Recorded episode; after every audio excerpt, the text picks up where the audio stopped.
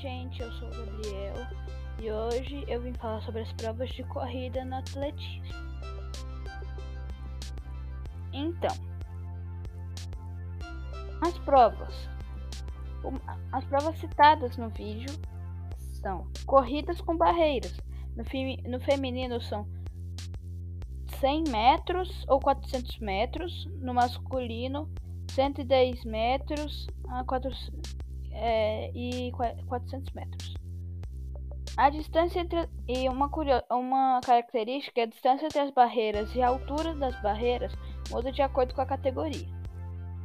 Também temos a corrida com os obstáculos, que varia entre 2 mil metros e 3 mil metros. É, uma característica dela é o mesmo obstáculo para todo mundo e ele não cai diferente da corrida com barreiras.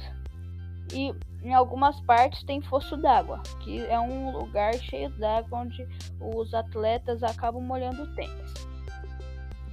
Também temos corridas de revezamento, que no geral são, pro, é, são provas de. geral de gênero, né?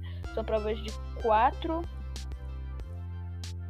Quatro pessoas correndo 100 metros. Quatro pessoas de cada equipe, né? 4 por 200 metros, 4 por 400 metros, 4 por 800 metros. Mas no masculino tem a adição do 4 por 500 metros. Hum, uma característica é que eles têm que passar o bastão numa área, numa área. E se deixar o bastão cair, eles podem pegar o bastão e continuar correndo. Mas se che é, chegar no final, mas se não tiver com bastão, não vale. Aí a última mencionada no vídeo foi a marcha atlética, que no feminino tem 100, 10, é, 10 quilômetros e 200 e 20 quilômetros e o masculino é 20 quilômetros e 50 é 50 quilômetros. Uma característica é que os competidores não podem ficar sem contato com o solo, ou seja, eles têm que triscar um pé de cada vez, eles não podem ficar no ar enquanto isso.